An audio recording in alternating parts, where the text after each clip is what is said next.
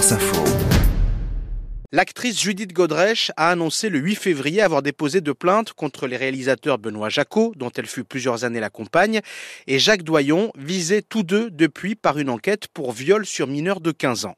Interrogé le surlendemain par RTL sur l'emprise et les violences dénoncées par sa consoeur, Annie Dupéret a tenu les propos suivants. Je vais me faire taper dessus, mais je, je pense que tout ça est extrêmement exagéré. Six ans avec un réalisateur, sous emprise, je veux bien, mais mais quand même consentante, non? Je sais pas trop quoi penser de ce truc-là, mais j'aime pas les chasses aux sorcières tardives comme ça. Et si elle a rapidement regretté ses déclarations, expliquant, je cite, avoir voulu très maladroitement tempérer l'emballement médiatique, Annie Dupéret n'est donc plus désormais, et pour la première fois depuis 1993, la marraine de SOS Village d'enfants, l'association parlant dans un communiqué d'une décision d'un commun accord, évoquant des propos qui contreviennent au sens même de notre action de protection de l'enfance. Fin de citation.